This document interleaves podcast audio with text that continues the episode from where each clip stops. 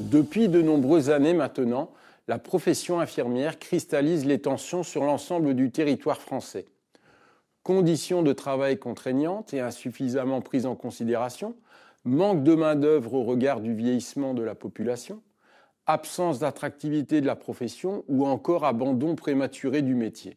Tous ces constats posent la question de l'attractivité et de la fidélisation du nouveau personnel infirmier en milieu hospitalier. C'est le sujet de l'étude menée pour ce mémoire de master. La crise sanitaire de 2020 a mis en lumière et a surtout exacerbé l'état de santé alarmant des hôpitaux en France.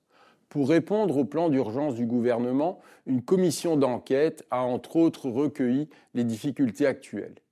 On peut y noter la non-durabilité de l'emploi infirmier qui conduit à un turnover sans précédent, fragilisant des équipes hospitalières, voire des départements complets.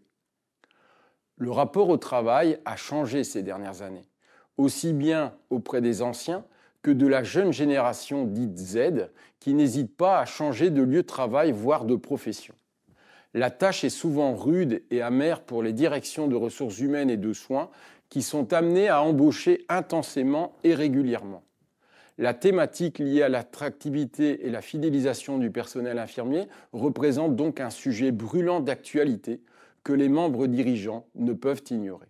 L'étude quantitative menée auprès de 101 jeunes professionnels infirmiers révèle sans réelle surprise que des critères prépondérants à l'attractivité se retrouvent liés au processus de fidélisation. Henry Ford l'avait déjà bien compris en 1914 quand il disait à ses travailleurs Se réunir est un début, rester ensemble est un progrès et travailler ensemble est la réussite le sentiment de bien faire son travail, de pouvoir prendre le temps avec le patient, la qualité de vie et de bien-être au travail, le sentiment d'appartenance à l'institution, la reconnaissance du travail réalisé, l'opportunité de promotion et d'évolution interne, de participation à des groupes projets, de parcours d'intégration structurée et de management bienveillant redonnent du sens. Ce sont quelques facteurs que les jeunes professionnels souhaitent, car cela réinvente le métier d'infirmière à l'hôpital. Une série d'entretiens a été réalisée auprès de directeurs de ressources humaines, de cadres supérieurs et de directeurs de soins. Les questions se sont orientées sur le recrutement, l'impact du management salutogénique, la marque employeur, mais aussi l'onboarding. Différents leviers de l'attractivité et de la fidélisation ont pu être dégagés, ainsi que plusieurs schémas comportementaux qui ont permis de rédiger trois personas. Le recruteur orienté relaxation, le recruteur offensif et le recruteur prendre soin.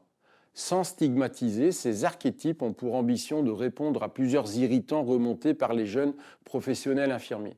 Ces personas peuvent servir de guide aux structures hospitalières, selon leur maturité bien sûr, à progresser grâce à des actions concrètes sur l'échelle de l'attractivité et de la fidélisation.